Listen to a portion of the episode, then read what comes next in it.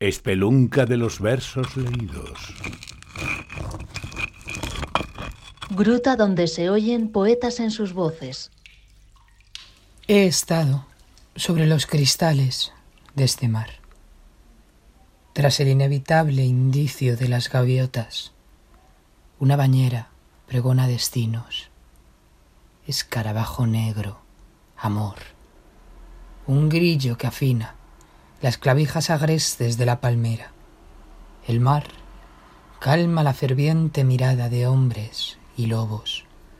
Sobre toneladas de densidad sigue habiendo caracoles.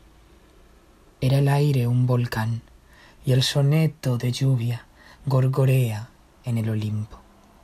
Aquellos tan arriba que ni les llueve. Solo envían estatuillas de mujer sin mariposas y la esquela de otoños que guarda el río.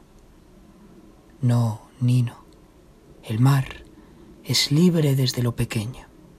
Follaje sin otoño alguno rompe cuando empujas un atisbo más de gravedad, la razón de filósofos griegos y poetas románticos recostados sobre París.